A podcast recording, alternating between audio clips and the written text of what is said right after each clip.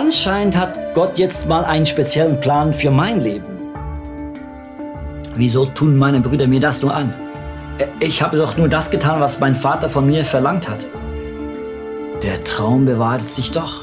Es ist zwar nicht schön, von den Brüdern als Sklave verkauft zu werden, doch hier lässt es sich leben. Ich werde hier sterben, weil ich alles richtig gemacht habe. Habe ich meine Lektion nicht gelernt, huh? Als mich meine Brüder als Sklaven verkauft haben? Wegen ihnen komme ich jetzt hier um. Gott, deine Gedanken sind so viel höher als meine.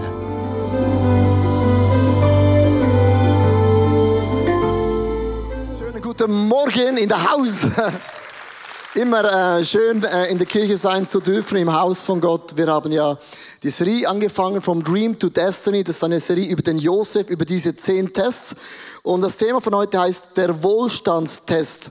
Schon alleine der Titel sagt mega viel aus und ich möchte ganz am Anfang euch einen Vergleich zeigen, wie weltweit gewisse Dinge stehen. Und ich möchte 20 Leute auf die Bühne bitten, um den Wohlstandstest ganz einfach zu erklären. Da kommen sie von allen Seiten, 20 Leute.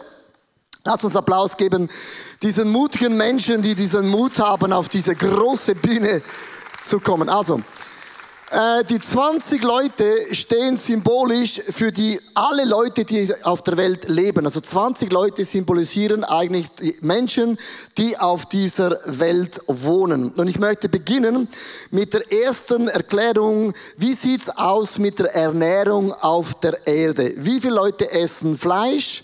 Und wie viele Leute essen kein Fleisch. 17 von 20 essen Fleisch und nur 3% sind Veganer. Nur ist okay. Ist jemand hier Veganer? Niemand, eben das macht man nicht, oder? Dann, ähm, ähm, wie viele Leute fahren ein mobilisiertes Fahrzeug? Auch hochinteressant. 17 von 20 fahren ein Fahrzeug und nur drei von 20 haben keines. Ist noch recht krass. Wie sieht's aus mit dem Bildungsstand? 17 können lesen und schreiben und drei können weder lesen noch schreiben. Das ist immer weltweit gesehen. Wie ist es zum, äh, äh zum Trinkwasser? 17 haben Zugang zu sauberem Wasser und drei haben kein gutes Wasser.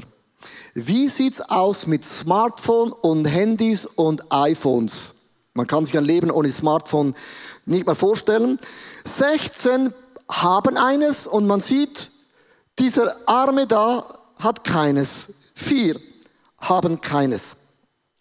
Wie sieht's aus mit dem Tagesverdienst? Wie viel verdienen Menschen auf der Erde pro Tag? Und hier haben wir ein ganz krasses Slide. Bis zwei Dollar sind es 13. Bis 20 Dollar sind es drei Leute. Bis 90 Dollar sind es drei Leute. Und über 90 Dollar ist nicht mal eine ganze Person. Das heißt, ein Prozent der Bevölkerung, ein Viertel, du bist immer noch, das ist immer noch die Hälfte, geh noch ein bisschen runter. Ganz, ja. So. Also, ich spreche heute zu dem, also wir alle verdienen mehr als 90 Dollar pro Tag, das heißt wir gehören zu diesem hier.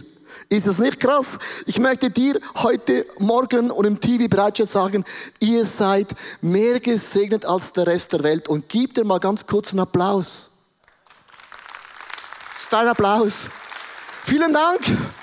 Dürft ihr aufstehen, weil äh, oft vergisst man, äh, die Relation zum Rest der Welt und, es ist mir mega wichtig und ich fühle mich ja nicht immer so reich, weil jeder Schweizer hat immer das Gefühl, wenn ich ein bisschen mehr verdienen würde, ja dann wäre ich auch so reich wie andere Leute. Aber wir gehören schon zu den reichsten Menschen auf dieser Erde. Ich finde es auch interessant, dass Josef im Alten Testament Ihm hat man mega viel anvertraut. Man liest sogar im Psalm, wenn du in die Psalmen schaffst im Leben, ja, dann hast du es erreicht. Und Josef hat sich in die Psalmen hochentwickeln können. Es heißt, er machte Josef zum obersten Verwalter seines Palastes und vertraute ihm seinen ganzen Besitz an tutti paletti, alles sogar die Tomaten. Die hohen Beamten wurden ihm unterstellt und die Ratgebers des Königs sollten von seiner Weisheit lernen. Also man vertraut nur einer Person all dein Besitz an, wenn dein Herz mega goldig ist. Und so hat sich Josef ganz konkret in seiner neuen Position gefühlt. Dass ich noch lebe, ist ein Wunder. Der Mundschenk. Er hat sich an mich erinnert. Zum Glück. Als der Pharao einen Albtraum hatte. Und, und der Pharao ließ mich aus dem Gefängnis holen und ich konnte ihm seinen Traum deuten. Gott hat es mir geschenkt, einfach so. Und als Folge machte mich der Pharao zum Machthaber ganz Ägyptens. Und ich wollte doch nur einfach aus dem Gefängnis raus. Die Geschichte ist einfach zu unglaublich. Alles, alles allein durch Gottes Gnade. Deine Gnade. Gott, deine Gedanken sind so viel höher als meine. Ich beuge mich vor dir. Wow, ich finde das mega cool. Josef wurde alles anvertraut und wenn man die Bibel liest, dann vergisst man immer, es sind 13 Jahre vergangen, dass Josef das sagen konnte. Das vergisst man immer. Denn Gott braucht doch ein bisschen Zeit, um an unserem Herzen zu arbeiten, uns auch gewisse Dinge anzuvertrauen. Weil es war ja im Leben von Josef, gab es ja eine Stelle im Gefängnis. Und ich möchte es euch vorlesen, 1. Moses 40, Vers 12 bis 15. Da sagt Josef, der Mann, der so demütig ist, dem man alles anvertrauen kann. Ich sage dir, was der Traum bedeutet, entgegnete Josef. Denk an mich, wenn es dir wieder gut geht. Erzähl dem Pharaon von mir und bitte ihn, mich hier herauszuholen. Denn ich wurde aus meiner Heimat, dem Land der Hebräer, entführt und ich sitze hier im Gefängnis, obwohl ich nichts Unrechtes getan habe. Und wenn man das ganz genau diesen Bibelvers betrachtet, dann fällt uns Folgendes nämlich auf. Me, myself and I. Das ist Demut in Höchstform. Also man vergisst immer, dass man Josef Dinge anvertraut hatte, bedeutet in diesen 13 Jahren hat Gott ihn getestet und Dinge von seinem Herzen weggenommen, die nämlich nicht zu Josef gehörte. Und eines Tages war Josef ready, mit dem umzugehen, wo Gott ihm auch anvertraut hat. Ich möchte euch eine ganz einfache Illustration erklären, und zwar, wir sprechen oft über den Himmel, oder? Der Himmel ist ja perfekt. Da gibt es Geld ohne Ende, Gesundheit ohne Ende, Optionen ohne Ende. Der Himmel ist perfekt. Dein Reich komme. Dein Wille geschehe wie im Himmel, so auf der Erde. Und da unten sind wir irgendwo, wir wohnen in Würenlos, die einen wohnen in Dübendorf oder in Wallisellen, the best place to be. Und äh, dann hat man auch Probleme, oder wir haben Probleme, wir haben Nöte. Dann ist die Schweizer Nationalmannschaft nicht ganz gut, so viele Doppeladler und dann sind sie wieder gut und dann hat der Blick wieder falsch, also ein riesen Durcheinander. Aber wir sind hier unten, es ist ein riesen Zoo in unserem Leben, mal gut, mal oben, mal unten, mal links und rechts wie das Oktoberfest. Und es ist meine Frage, theologisch dieses Bild, ja, wie kommt dann der Himmel auf diese Erde? Wie kommt dann der Himmel in dein Leben? Und das hat immer zu tun mit deinem Herzen. Wenn Gott uns testet, geht es immer um dieses Herz, das Gott uns mehr anvertrauen möchte. Und in dem Moment, wo wir stehen, Gott fließt durch mein Leben hindurch, bin ich eigentlich der Kanal, wo der Segen Gottes durch mich in jeden Bereich hineinfließt.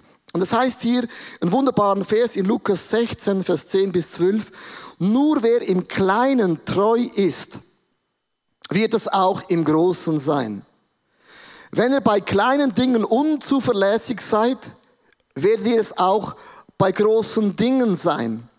Und eigentlich spricht Gott wieder hier um unser Herzen und diesen Segen von Gott wird blockiert immer mit unserem Herzen. Verstehst du? Wenn unser Herz nicht aufrichtig ist, wird der Himmel nie auf diese Erde richtig durchfließen. Das hat mega viel mit meinem Herzen zu tun. Es heißt hier weiter in Vers 10 bis 12 und man muss oft auch den zweiten Teil lesen, dann habe ich oft nicht gelesen, da heißt es, gebt ihr also schon mit dem Geld, an dem so viel Unrecht haftet, nicht gut und treu um. Wer wird euch dann die Reichtümer des Himmels anvertrauen wollen. Logisch, das macht niemand. Niemand ist dumm. Auch beim Josef hätte niemand gemacht. Wenn er schon die Güter nachlässig verwaltet, die Gott euch nur vorübergehend, vorübergehend, vorübergehend anvertraut hat, wie soll euch dann die Dinge schenken, die wirklich euch gehören sollen? Mit anderen Worten, Gott testet immer wieder unser Herzen. Kann das Reich von Gott durch mein Herz in jedem Bereich von meinem Leben hindurchfließen? Und dieses Bild ist theologisch so entscheidend. Denkst, warum, warum ist das Segen von Gott nicht mehr da in meinem Leben? Die Frage ist immer, wo habe ich den Segen von Gott blockiert? Ich möchte euch mitnehmen in eine Reise. Es sind drei Dinge, die man durch die ganze Bibel hindurch sieht, wie man geben kann. Ich spreche heute über geben, wie wir gute Verwalter, Verwalterin sein können, wie Josef. Das erste Prinzip, das sind die Erstlingsfrucht. Vielleicht hast du von dem auch schon gehört, the first fruit in the Bible. Und zwar, man gibt die, das erste der Apfelernten, der Traubenernten von den Tieren Gott. Dann sagen die meisten, gut, ich habe keinen Apfelbaum. Ich wohne in der Stadt Zürich, habe auch keine Schafe. Also da mag man oft diesen Bibelvers, ist ein schönes Bild für die Bauern, die in den Bergen wohnen. Es heißt in 2. Mose 13, 12, 2 und 12, die Israeliten sollen mir die ältesten Söhne weihen und jedes männliche Tier, das zuerst geboren wird, sie gehören mir. Dann sollt ihr dem Herrn euren ältesten Söhne weihen und ihm jedes männliche Tier opfern, das von seiner Mutter als erstes zur Welt gebracht wird. Bring das Erste diesem Gott im Himmel. Und weil wir viele von uns keine Bauern mehr sind, habe ich gedacht, ich mache es bildhaft, dass wir verstehen, was Gott da sagt. Also, es gibt zwei Schafe. Elma und Emily. Zwei Schafe, Mann und Frau. Und die sind so dermaßen scharf aufeinander. Und dann sind da diese Bilder, die darf man in der Kirche nicht zeigen, die haben was gerüttelt im Busch. Let's talk about sex. Und es entstand, oh ein kleines Schäfchen. Und alle, oh, so herzig, oh, so schön. Und dann sagt Gott, das ist euer erstes Schaf. Das müsst ihr mir bringen. Und dann wurde die Stimmung anders. Und jeder Jude wusste, dass erst die Erstlingsgabe bedeutet, dass ich vertraue, dass alles andere sich multipliziert. Du hattest immer die Multiplikation vor den Augen, Schafe ohne Ende. Schafe ohne Ende. Und das ist das Bild von der Erstlingsfrucht. Man bringt den ersten Lohn vom, das erste Gehalt von dem Lohn, das du bekommst oder von der ersten Dividende, die du jemals bekommen hast, gibt man weg und man vertraut, dass die nächsten Dividenden, die noch kommen werden, werden, werden, werden, werden, werden, werden, werden, multipliziert sind. Man sieht es auch in Jericho. Die erste Stadt, die sie einnahm, ist interessant. Sie haben zehn Städte eingenommen. Bei der ersten Stadt sagte Gott, ihr dürft nichts von dieser Stadt behalten. Das ist die erste Stadt und alles von dieser Stadt müsst ihr mir opfern. Erstlingsfrucht. Und ihr müsst dann vertrauen, dass alle anderen Städte ich euch anvertrauen werde. Man sieht es auch bei Kain und Abel. In 1. Moses 4, Vers 3 bis 4, einmal brachte kein von seinem Ernteertrag dem Herrn ein Opfer. Auch Abel brachte ihm ein Opfer. Er nahm dafür die besten, the best of the best, von den erstgeborenen Lämmen seiner Herde. Der Herr blickte freundlich auf Abel und sein Opfer, auf kein schaut er nicht einmal an denkst du, was ist mit Gott heute los?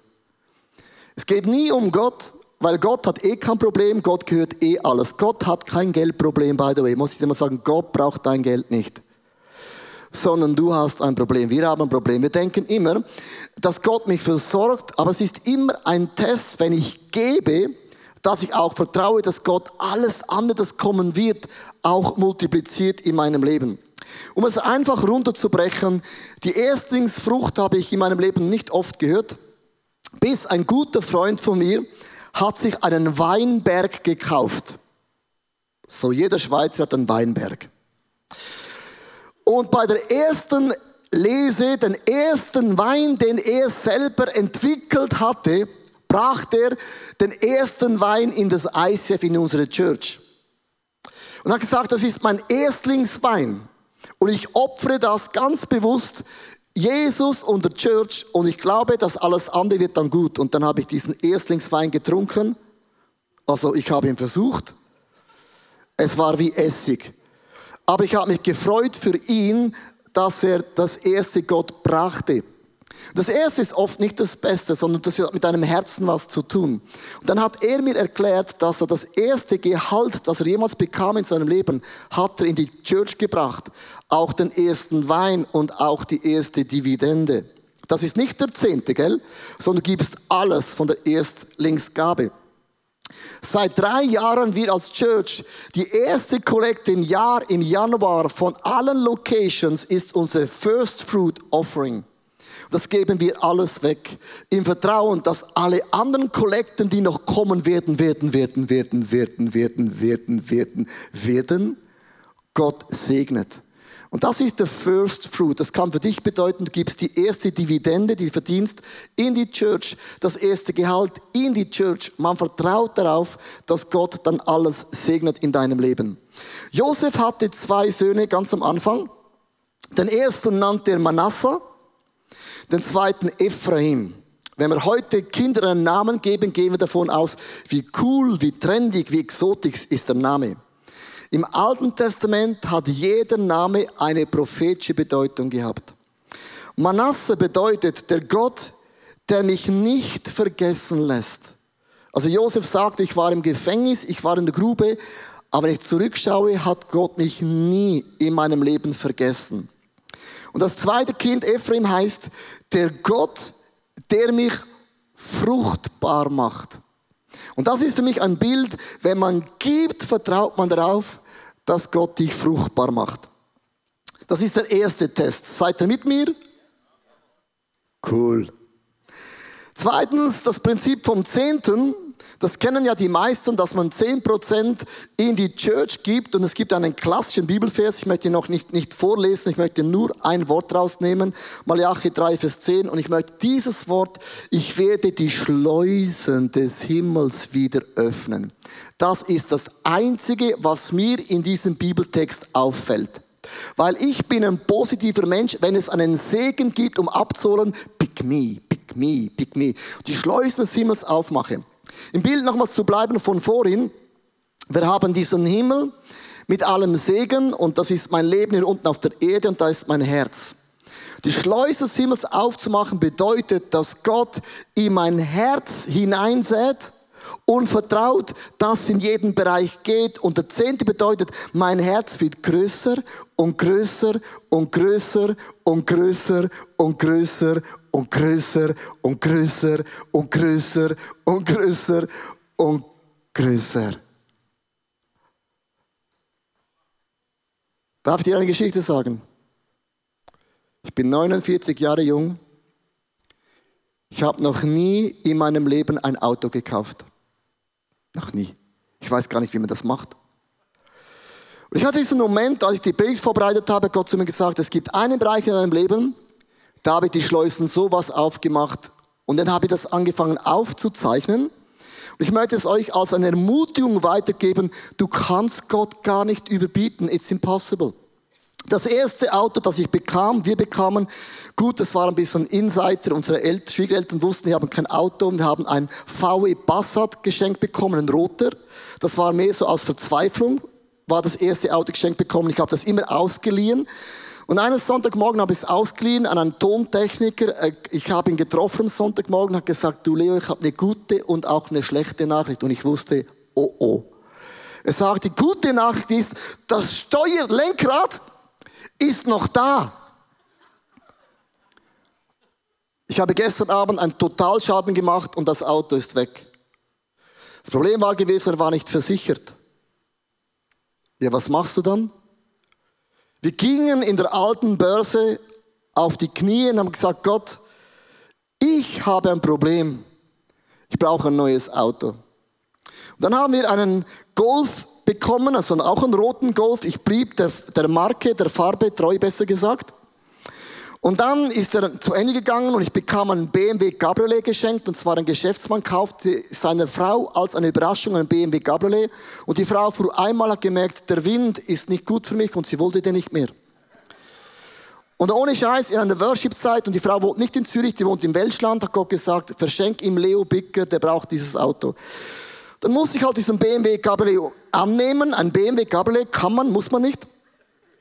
Und dann in einer Kampagne hat Gott zu mir gesprochen, wir müssen das Auto verkaufen und alles Geld dem ICF spenden. So waren wir treu, haben das Auto verkauft, haben alles ICF gespendet. Und dann, während neun Monaten hat Gott kein Wunder mehr gemacht. Neun Monate fuhr ich mit dem Fahrrad. Es gab noch kein Elektrobike, kein E-Bike, sondern ich bin noch richtig real, hardcore Fahrrad gefahren. Dann bekam ich einen Opel, einen weißen Opel geschenkt. Nachdem einen anderen Opel, so einen violetter Opel. Und dann war eine Familie in unserer Church, der violette Opel, der nächste one. Ähm, Gott war wieder eine Familie, hatte kein Auto mehr und Gott hat zu uns gesagt, verschenkt eure Opel dieser Familie. Aber Gott gesagt, wieso sagst du es immer mir? Dann haben wir treu diesen Opel verschenkt, dieser Familie. Für ihn war es ein Wunder, wir brauchten ein Wunder. Dann bekamen wir einen Mercedes geschenkt, ein super krasser Mercedes, wo alle eifersüchtig gewesen waren. Und dann sagte Gott irgendwann mal zu uns, ihr könnt ja dieses Auto verkaufen, aus einem, einem zwei Autos machen. Dann haben wir eine Familie, die kein Auto hatten, ein Auto gekauft und für uns einen Rover gekauft. Das war das Lieblingsauto meiner Frau. Aus dem Rover entstanden plötzlich zwei Autos in einer gleichen Zeit. Der Opel Cabriolet und den Mazda. Wenn es ein Auto gibt, das jede Worship-Tour mitgemacht hat, dann ist es dieser Mazda. Der war mehr auf der Worship-Tour als du, Dave. Der war in jedem Ort von, von Rumänien bis, der war schon überall. Und jetzt, das nächste Auto, das kommen wird in ein paar Tagen, ist der Land Rover. So, das ist Land Rover, Range Rover, ja, ja, also dieses Range Rover, Range, Range, Range, einfach so ein Rover. Ist es nicht krass? Und ich habe noch nie in meinem Leben ein Auto gekauft.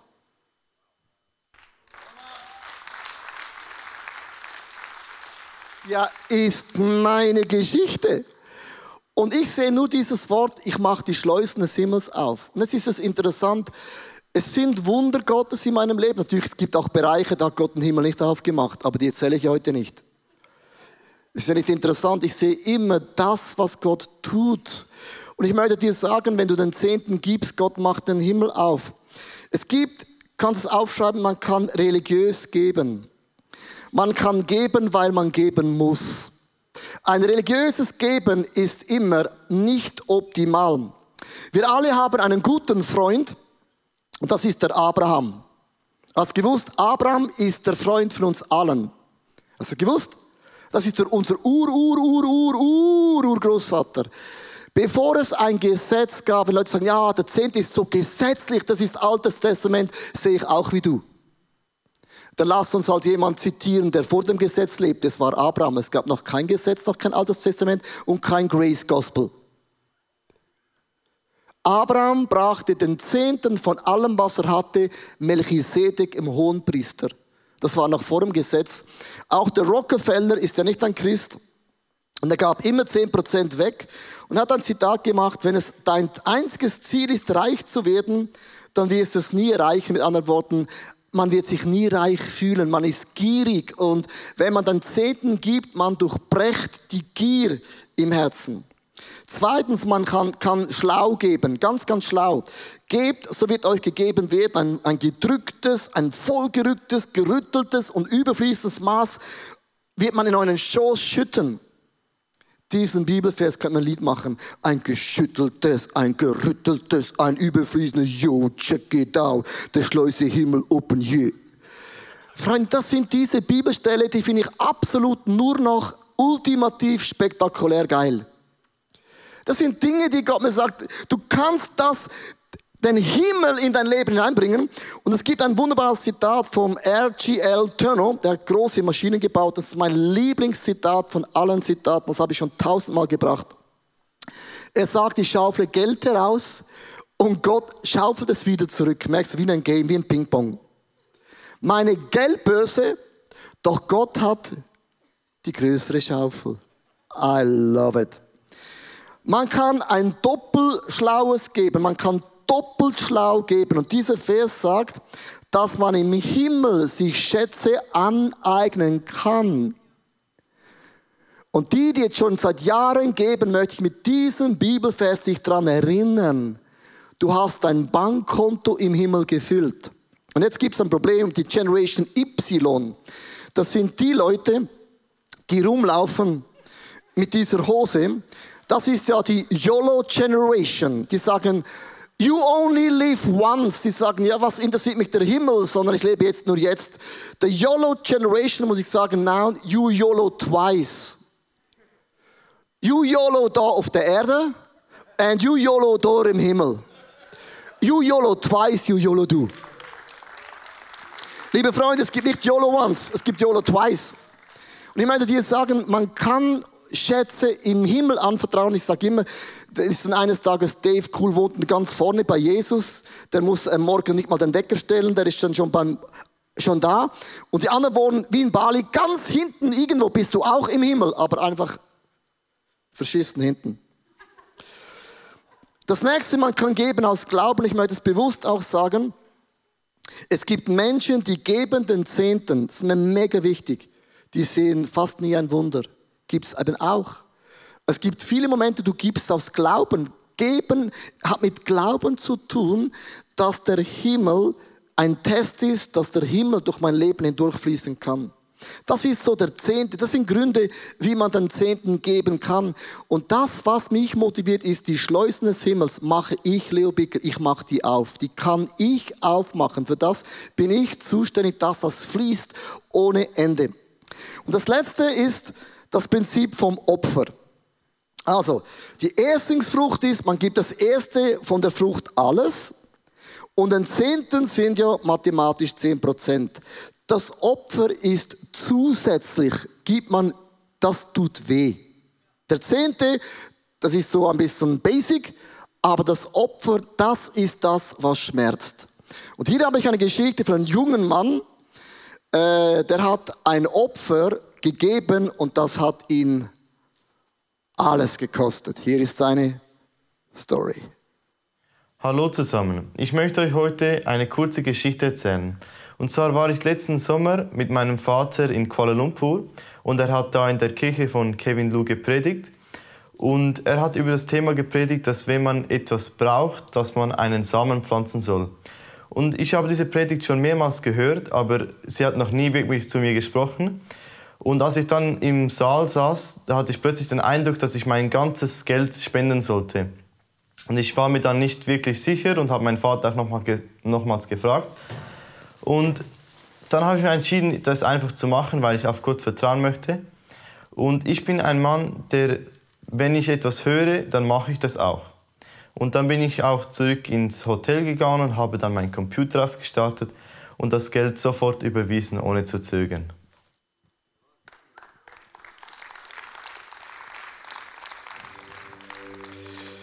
Kenne ja diesen jungen Mann. Ey, mir lief der Schweiß runter. Weißt du warum? all das Geld, was er geschenkt bekommen hatte an Weihnachten von der Großmutter, was er verdient hatte mit Xbox verkaufen, alles, was er erspart hatte in seinen zarten 17 Jahren, hat er alles, und das sind ein paar tausend Franken, alles mit einem Knopfdruck überwiesen. Da kommst du dem Zehnten noch gut davon. Opfer sind die Momente, wo Gott dich herausfordert, über das, was Gott sowieso gehört, zu geben. Wir machen jedes Jahr die Reach-Kampagne, du hast es schon gehört. Und das sind ähm, Projekte, das hat nichts zu tun mit dem Kirchenbudget. Wir haben das ganz klar getrennt. Das TV-Ministry und auch die Worship-Tour, alles, was wir machen, hat nichts zu tun mit dem, was ICF Zürich hier tut. Das ist über dem, was wir tun, über unsere vier Wände. Wir haben gesagt, alles, was hinausgeht, wollen wir extra sammeln. Und wir vertrauen, dass das Reich von Gott expandieren wird. Jetzt fragen mich manchmal Leute, ja, aber mit dem Zehnten, wie kann man das machen? Also kann ich den Zehnten auch aufteilen? Ich gebe die Hälfte ICF und die Hälfte einem Missionar, in, äh, wo ich kenne. Und ich sage immer, äh, nein. Ich glaube fest, da wo deine Church, wo deine Familie ist, da gehört der Zehnte hin. Und logisch, wenn man ein Commitment gemacht hat, kann man nicht einfach über Nacht das äh, kündigen, sondern sag immer, gib der Person ein Jahr Vorlaufzeit und sage, ich zahle noch, nochmals also ein Jahr, aber nächstes Jahr ist es dann vorbei. Und das ist so unsere Grundphilosophie, wie ich glaube effektiv, dass eine Church, die ist, Geld ist eben auch ein Mittel, wo das Reich von Gott gebaut werden kann. Ich möchte enden mit einem wunderbaren Bibelvers. Ich weiß, 5. Mose 6, 20 bis 21. Es gibt kein Thema, wo mehr bewegt als das Geld geben. Später werden euch dann die Kinder fragen, warum hat der Herr, unser Gott, all diese Gesetze, Weisungen und Ordnungen gegeben? Dann sollte er ihnen antworten, früher mussten wir als Sklaven für den Pharao in Ägypten arbeiten, aber der Herr hat uns mit starker Hand befreit. Jetzt übersetzt diesen Bibeltext für dein Leben. Früher habe ich dem Teufel gedient und er war mein Herr. Und Jesus hat mein Leben verändert dass in mir es nur noch einen Wunsch gibt, das Reich von Gott auf diese Erde zu bringen. Ich möchte mit diesem letzten Slide enden. Das ist das Bild von Geben, dass das Reich Gottes, alles, was der Himmel anzubieten hat, die Schleusen des Himmels, öffne ich mit meinem Herzen oder ich verschließe es mit meinem Herzen. In dieser Message gibt es nur entweder oder ja oder nein, keine graue Zone. Ich möchte euch heute Morgen motivieren, auch im TV-Podcast, was deine Finanzen angeht, dein Herz Gott hinzuhalten. Und es ist wichtig, dass du weißt, zu geben ist immer ein Prozess. Das geschieht nie über Nacht.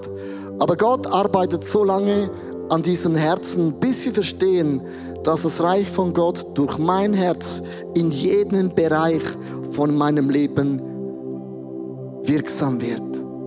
Wer von euch will die Schleusen des Himmels offen sehen?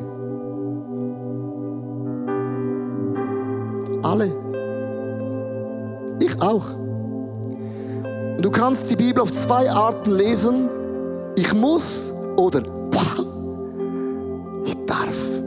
und ich will.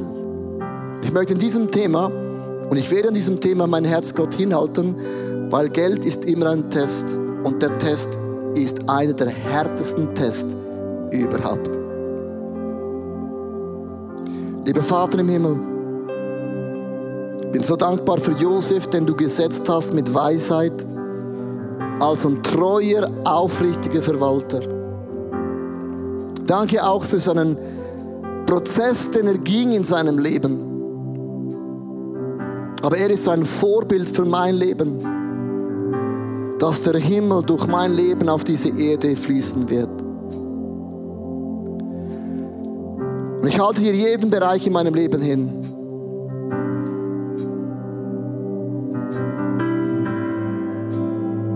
Da gibt es das Wort geizig gibt auch das Ort, ich habe Angst, dass bei mir diese Schleusen dann doch nicht aufgehen. Es ist dieses Vertrauen. Aber gibt es auch das Wort Missbrauch. Was Finanzen angeht, gibt es oft auch falsche Missbräuche. Wo Menschen mit dem, was man gegeben hat, nicht göttlich umgegangen sind. Aber es gibt auch Enttäuschungen, dass der Segen von Gott nicht so kam, wie man sich das vorgestellt hatte.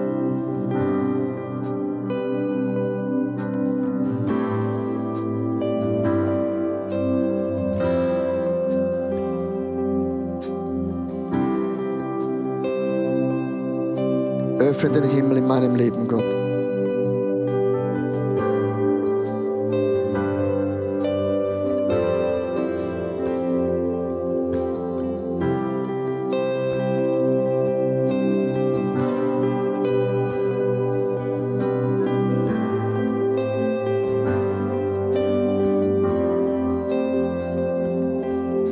Schau, beim Geld geht es nur um die Frage, ist Gott an erster Stelle?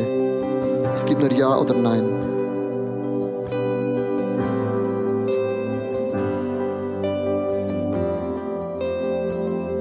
Gott liebt dich auch, wenn du nichts gibst, das ist gar nicht die Frage. Aber der Himmel ist offen bei den Menschen, die ihr Herz hinhalten als ein Durchlauf, wo Heilung, wo Wunder, wo Blessing durchströmt.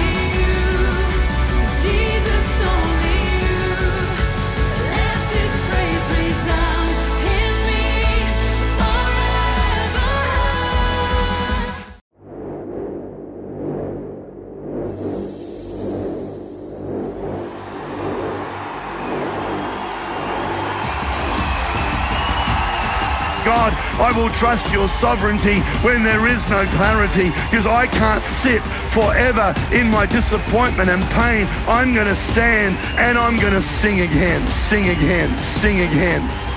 Fear loves to limit you.